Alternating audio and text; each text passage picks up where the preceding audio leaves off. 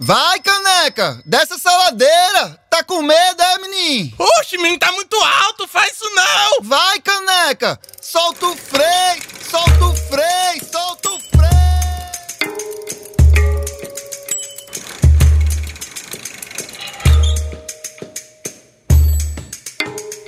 Olá, ouvintes da Rádio Frei Caneca FM. Está começando mais uma edição do programa Solto Frei. Aqui nós debatemos mobilidade, bicicleta, gênero, sustentabilidade, democracia e muito mais. Se você tem uma campanha na sua bicicleta, toca ela agora mesmo para todo mundo saber que você está antenado no Solto Frei, aqui na Frei Caneca FM.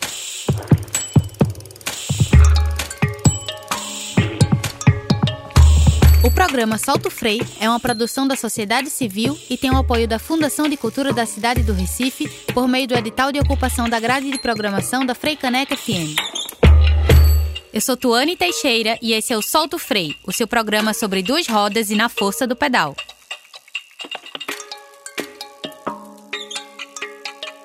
Tu já levasse um fino sustento de busão e não soubesse como reagir? Já olhasse para trás e tava lá aquela carreta imensa querendo te acochar e ficasse sem saber se gritava, se chorava ou se rezava? Já fosse cortado por uma moto pela direita, pela esquerda, pela frente, por trás, por cima, por baixo, pela quarta dimensão? Agora, essa é clássica. Tava ali pedalando tranquilinha e de repente o motorista daquele carro estacionado ali abre a porta de supetão e. Ai, peraí, que. Ai, fiquei toda descadeirada depois dessa portada, gente. Que absurdo. E então? Que tal tirar essas dúvidas na edição de hoje do Solto Frei? A gente vai falar um pouco dos seus direitos como ciclista e dos seus deveres também, além de dar umas dicas de segurança para pedalar mais ligado nas vias. E para isso, a gente vai ter logo mais uma conversa com o defensor público e cicloativista Guilherme Ataíde Jordão sobre legislação de trânsito. Teremos a leitura do texto Bicicletas podem usar as vias mesmo não pagando IPVA? Um artigo bem interessante de João Vitor Cardoso para o site vadebike.org. E fica até o final, que vai ter paródia, é claro. Sobe aí no bagageiro e vamos dar essa voltinha. Tem gente que acha que bicicleta é brinquedo, mas bicicleta é veículo. E como qualquer veículo, lugar de bici é na rua, no sentido dos carros e nas faixas laterais da via inclusive na esquerda. Isso mesmo, a gente também pode trafegar na pista esquerda, muito embora não seja tão seguro, porque é ali que a velocidade é mais alta dos carros. Porém, existem certas restrições. Em algumas vias, o ciclista não pode trafegar, como é o caso da via de trânsito rápido, que não tenham cruzamentos, acessos diretos, garagens ou faixas de travessia. Solto Frei de hoje, aqui na Rádio Pública da cidade do Recife, começa com uma entrevista. A gente recebe o defensor público e cicloativista Guilherme Ataíde Jordão para trocar uma ideia muito importante. A gente vai tirar com ele dúvidas sobre o Código de Trânsito Brasileiro, o CTB, como cada veículo deve se comportar. Como ela enxerga o ciclista? Ou seja, quem é a bicicleta na fila do pão? Se bem que a bicicleta não gera fila, né? Porque é um veículo eficiente, enfim. Guilherme se junta a gente agora para trocar essa ideia.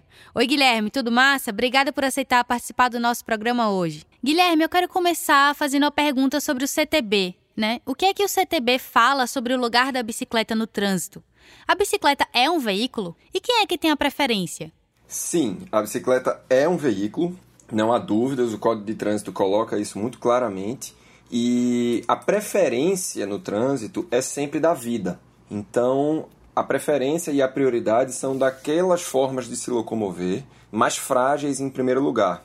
Em primeiríssimo lugar, o pedestre, depois a bicicleta, em seguida, por ordem de grandeza e pelo impacto, a lógica é sempre, mais uma vez, preservar a vida. Então, pedestre, a bicicleta, as motocicletas, os veículos leves, né, individuais, os carros, e por aí segue o, o ônibus, o caminhão. Então, lembrando-se que existe essa pirâmide de prioridades no Código de Trânsito. Compreendi, Guilherme. E aí, nessa relação do trânsito, né, que tem a bicicleta, o ônibus, o carro, se eu for atropelada em cima de uma bicicleta, como é que eu devo proceder? Olha, a situação do ciclista que é atropelado, ela deve mais uma vez se preocupar em, em primeiro lugar com a vida e com a situação física dessa pessoa que foi vítima de trânsito. Se ela, no entanto, não tem nenhuma sequela, ela, primeiro a preocupação é ver se existe lesões físicas aparentes no seu próprio corpo.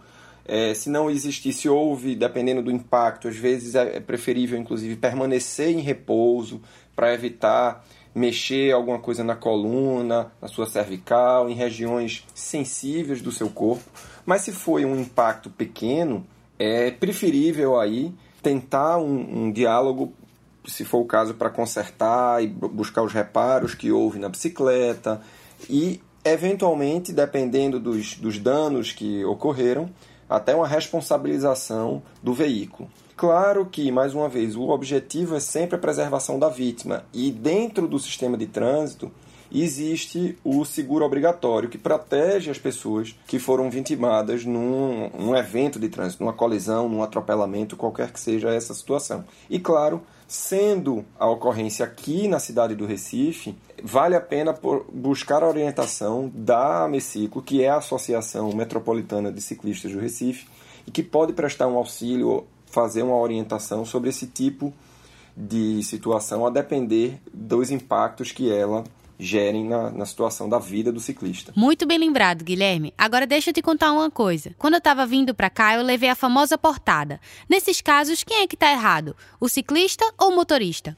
Pois é, essa é uma situação até comum que ocorre no, nos eventos de trânsito aqui. Claro, e é sempre importante a gente entender que não existe uma resposta que seja receita de bolo e vá funcionar para toda e qualquer situação. Então a gente teria que avaliar velocidade, teria que avaliar qual era o contexto, que tipo de rua, etc, etc. Mas o código estabelece uma diretriz de que quem vai abrir a porta tem a obrigação de tomar o cuidado para saber quem vem circulando. Né? No seu caso, o exemplo foi de uma, de uma bicicleta que normalmente trafega na velocidade aí, vamos, vamos dizer, no máximo 20, 25 km por hora.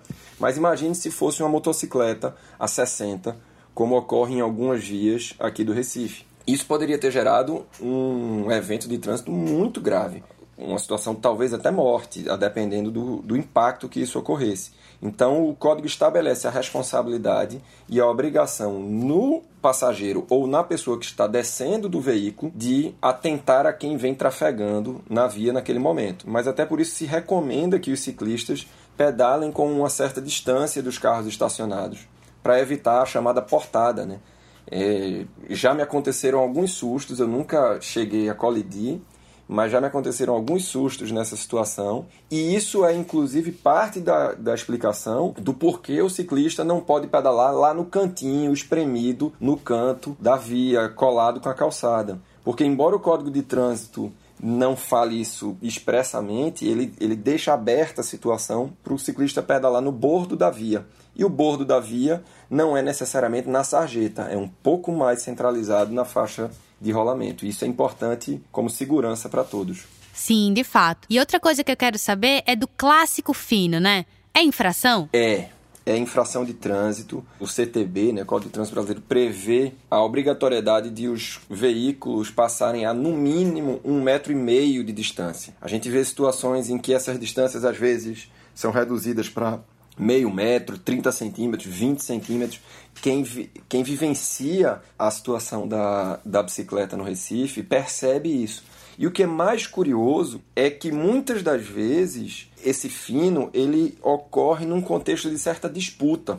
Porque a gente não está nem discutindo do metro e meio para um metro e quarenta. Às vezes, esse fino ele, ele ocorre por uma disputa de trânsito que o sujeito está ali incomodado, está apressado, está num contexto em que ele força a passagem efetivamente dentro daquele espaço estreito que havia e aí ele passa por cima, às vezes até bate no guidão da bicicleta. Guilherme, agora diz aqui pra gente onde que a bicicleta deve transitar. A bicicleta, segundo o Código de Trânsito, deve transitar nos bordos das vias, ou seja, não é necessariamente do lado direito, nem necessariamente do lado esquerdo, tanto faz, sendo uma via de mão dupla, de mão única, perdão. Se a via for de mão dupla, ela deve pedalar no bordo da via no sentido do fluxo dos veículos. Esse é uma recomendação que o Código de Trânsito estabelece de maneira geral para todos os veículos e excepciona a possibilidade de a bicicleta pedalar na contramão se houver a estrutura condizente. A gente sabe, é muito comum o sujeito pedalar no fluxo contrário, né, na contramão dos veículos. E isso eu acho que é um indicativo muito importante do como a cidade está planejada.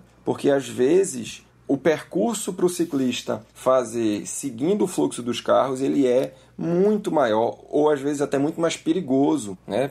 Sim, isso é bem comum de se observar na nossa cidade, né? Outra situação que eu gostaria muito de tirar aqui uma dúvida com você é sobre os bicicletários em locais privados. Se eu deixo a minha bicicleta lá e algo acontece com ela, como roubo, por exemplo, o estabelecimento deve ser responsabilizado? Toda situação em que o consumidor, na hipótese do supermercado, de um curso ou de qualquer situação em que haja uma relação de consumo, ela deve ser uma relação segura. Então, essas placas que existem de maneira geral, né, às vezes para veículos, os, os itens deixados dentro do veículo não são de nossa responsabilidade, ou os itens deixados é, sem, sem vigilância, não são de, de, de, responsabilidade do estabelecimento, nada disso é considerado válido. São as chamadas cláusulas nulas mesmo que elas estejam previstas num contrato, mesmo que elas estejam explícitas numa placa, por exemplo, elas são consideradas nulas. Por quê?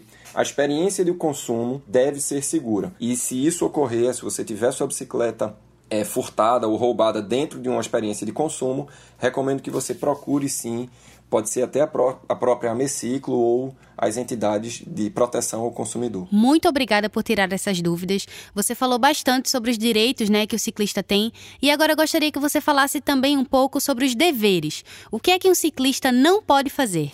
Olha, o Código de Trânsito ele prevê pouca coisa sobre bicicleta e parte do que ele prevê, inclusive, é muito questionado dentro daqueles que usam bicicleta e que tratam disso. É o caso, por exemplo, dos espelhos retrovisores. Ah, o Código de Trânsito considera um equipamento obrigatório o espelho retrovisor, que todo mundo que já andou de bicicleta alguma vez na vida provavelmente ou não sentiu falta dele ou sequer se deu ao trabalho de instalá-lo. Porque o espelho retrovisor para uma bicicleta realmente é algo muito pouco útil. Mas o que é que ele não pode fazer?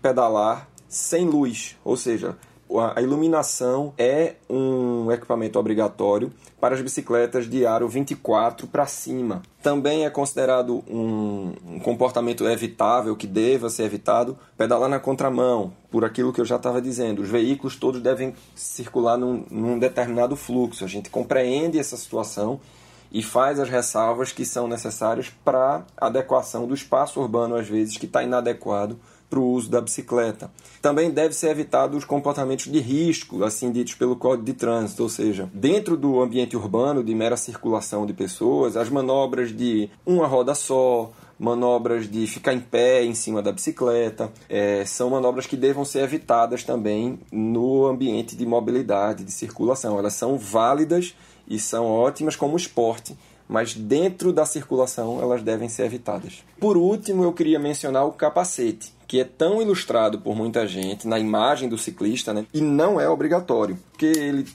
ponto de vista estatístico, ele não colabora para a segurança viária. E principalmente porque o uso do capacete em si não protege principalmente contra as lesões que efetivamente matam os ciclistas. Ciclistas, quando são atropelados, eles não morrem porque bateram a cabeça no chão. Eles morrem pelo politraumatismo de uma costela que perfura o pulmão, de uma falência múltipla de órgãos e do impacto de maneira geral, que com ou sem capacete não resistiria. Guilherme, essa entrevista foi ótima. Muito obrigada pela sua contribuição. Eu que agradeço. Sigo sempre à disposição, o que precisarem. E é isso. Eu acho que todo mundo saiu daqui sabendo um pouquinho mais do CTB, né? Dá até pra gente alternar aquele vai te lascar que a gente grita pro motorista com um argumento racional, hein? Eita! Que saiu arrancando! Vai te f, irmão! Enfim, gente, o Solto Freio volta já já. Sai daí não, é rapidinho. Vou só ali falar com o guarda da CTTU pra ver se ele anotou a placa do miserável que me deu esse fim agorinha.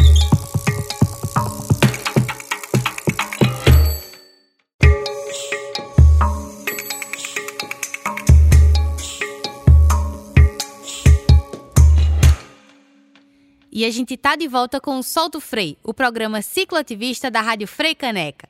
Se você tava ligado aqui com a gente no primeiro bloco, ouviu que eu levei um baita de um fino de um carro, né? Vamos botar o replay. Eita, que saiu arrancando. Vai ter meu irmão. A gente até tira ondinha, mas é rir pra não chorar, né? Um fino é um negócio perigoso. O ciclista pode se desequilibrar e cair, quem sabe até morrer. E um problema que ocorre muito é que nunca sabemos como denunciar esse tipo de violência ao poder público.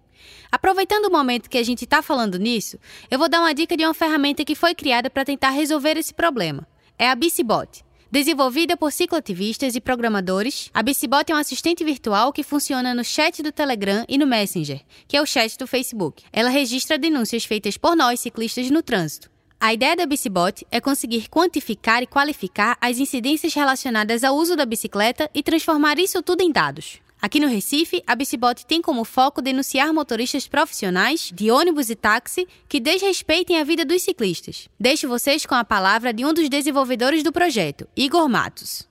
A gente quer expor a quantidade de infrações que são cometidas diariamente e não são atuadas. É um número altíssimo que não é que não é fiscalizado, não é feito nada em cima, e a gente quer pôr luz sobre isso. Hoje, a BiciBot está disponível, além de Recife São Paulo, todas as cidades no Brasil, no Telegram e no Facebook. Então, quem quiser acessar e baixar os dados, é só acessar nosso site e fazer o download. Então, galera, se você se acidentou ou sofreu uma situação desagradável com outro veículo, pode buscar a BiciBot para te ajudar. Para usar a BiciBot no Telegram, é só buscar arroba a underline BiciBot e iniciar uma conversa. Repetindo, arroba underline B-I-C-I-B-O-T. BiciBot. Em seguida, a bot te indicará o que fazer. Já no Facebook Messenger, é só entrar em m.me barra BiciBot e fazer sua denúncia em alguns segundos. Mais uma vez, m.me barra BiciBot.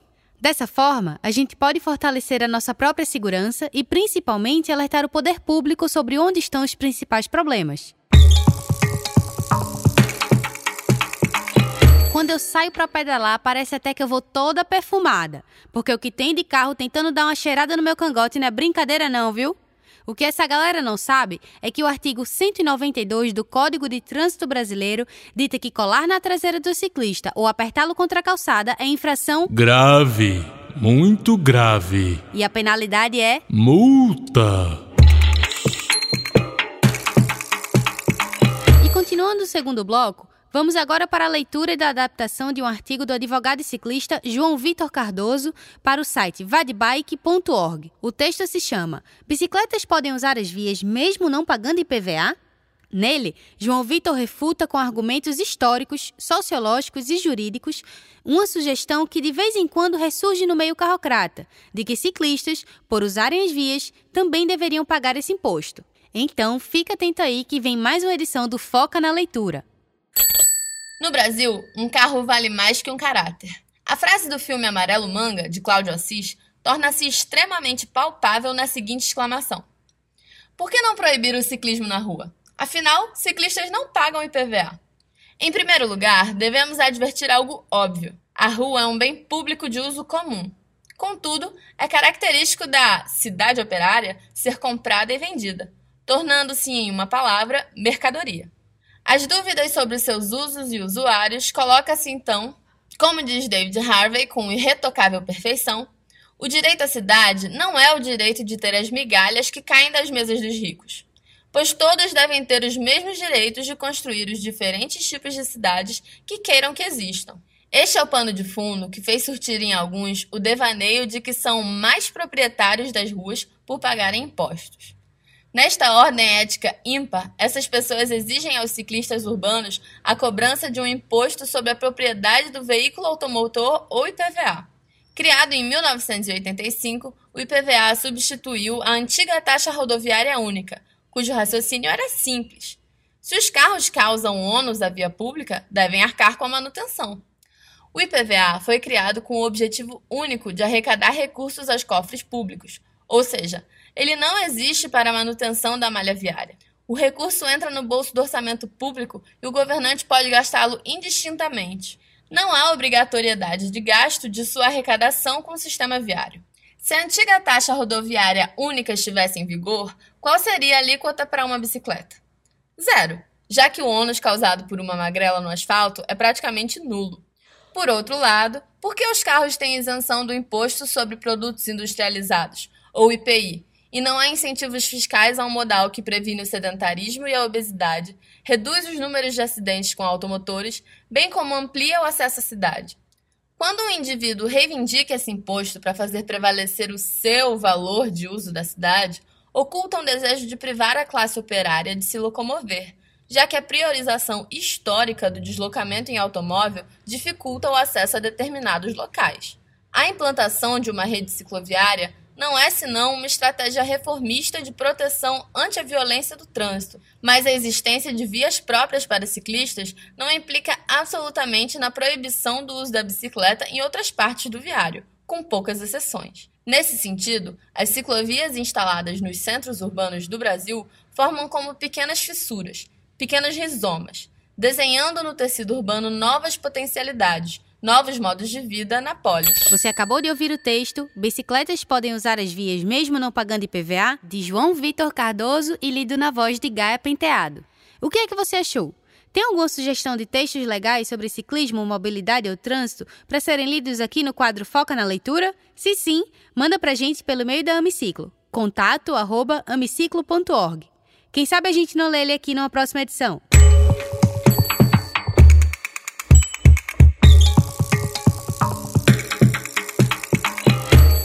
O Solto Freio está se aproximando do final, mas a gente ainda tem aquele último fôlego para subir a ladeira.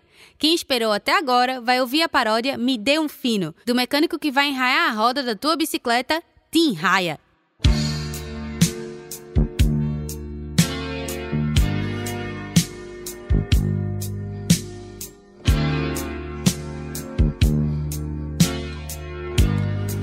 É engraçado. Às vezes a gente sente, quando está pedalando, que pode ser feliz, que está seguro e que encontrou tudo que a vida poderia oferecer.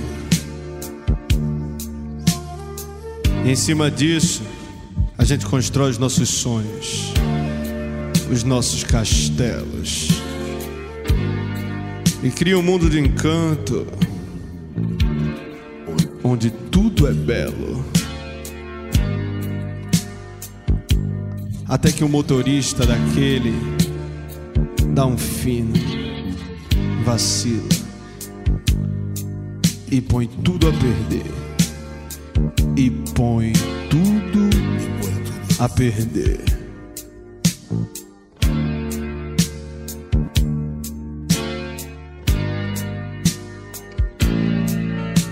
Quebrei um vidro e fui-me embora. Peguei a hora na contramão. Quebrei um vidro, agora chora. Vê se melhora na direção. Estou indo embora. Não faz sentido ficar contigo na discussão. E é nessa hora que o homem chora. Estou indo embora na contramão.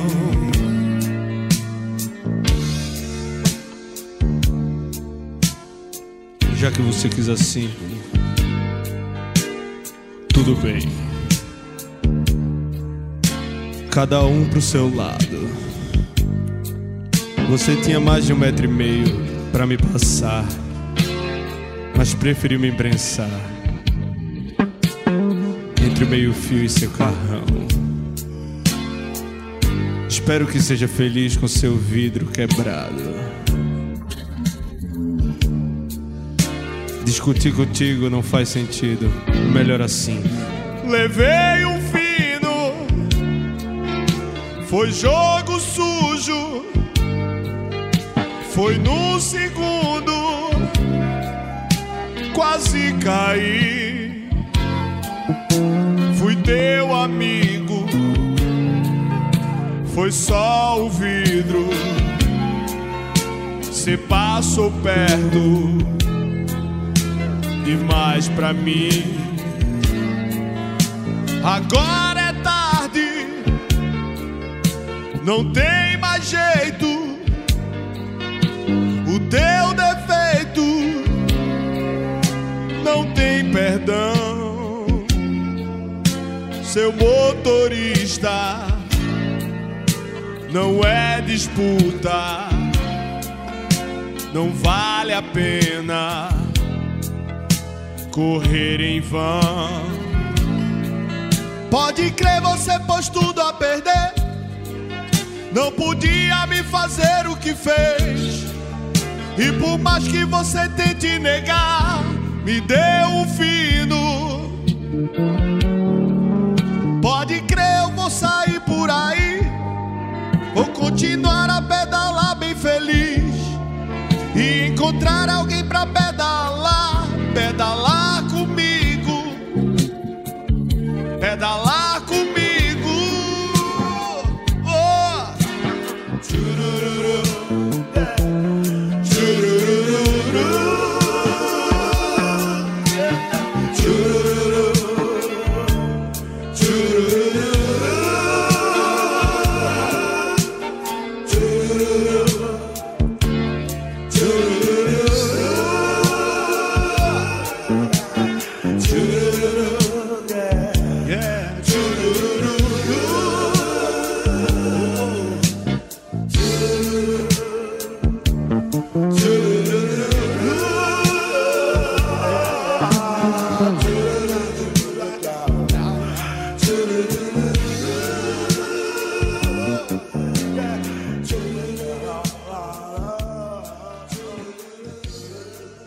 É isso aí, gente. Tudo que é bom acaba e o programa de hoje, infelizmente, chegou ao seu destino final. A paródia que você escutou é de autoria de Marcelo Melo e foi interpretada por Rafael Cavalcante. O Solto Freio é produzido pela Amiciclo e coordenado por Gaia Penteado, com produção de pauta de Rebeca Santos e Vanessa Santana, roteiro de André Valença e Rebeca Santos e pesquisa de Vanessa Santana.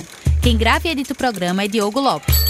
E na locução, eu, Tuane Teixeira. O programa Solto Frei é uma produção da sociedade civil e tem o apoio da Fundação de Cultura da cidade do Recife por meio do edital de ocupação da grade de programação da Frei Caneca FM.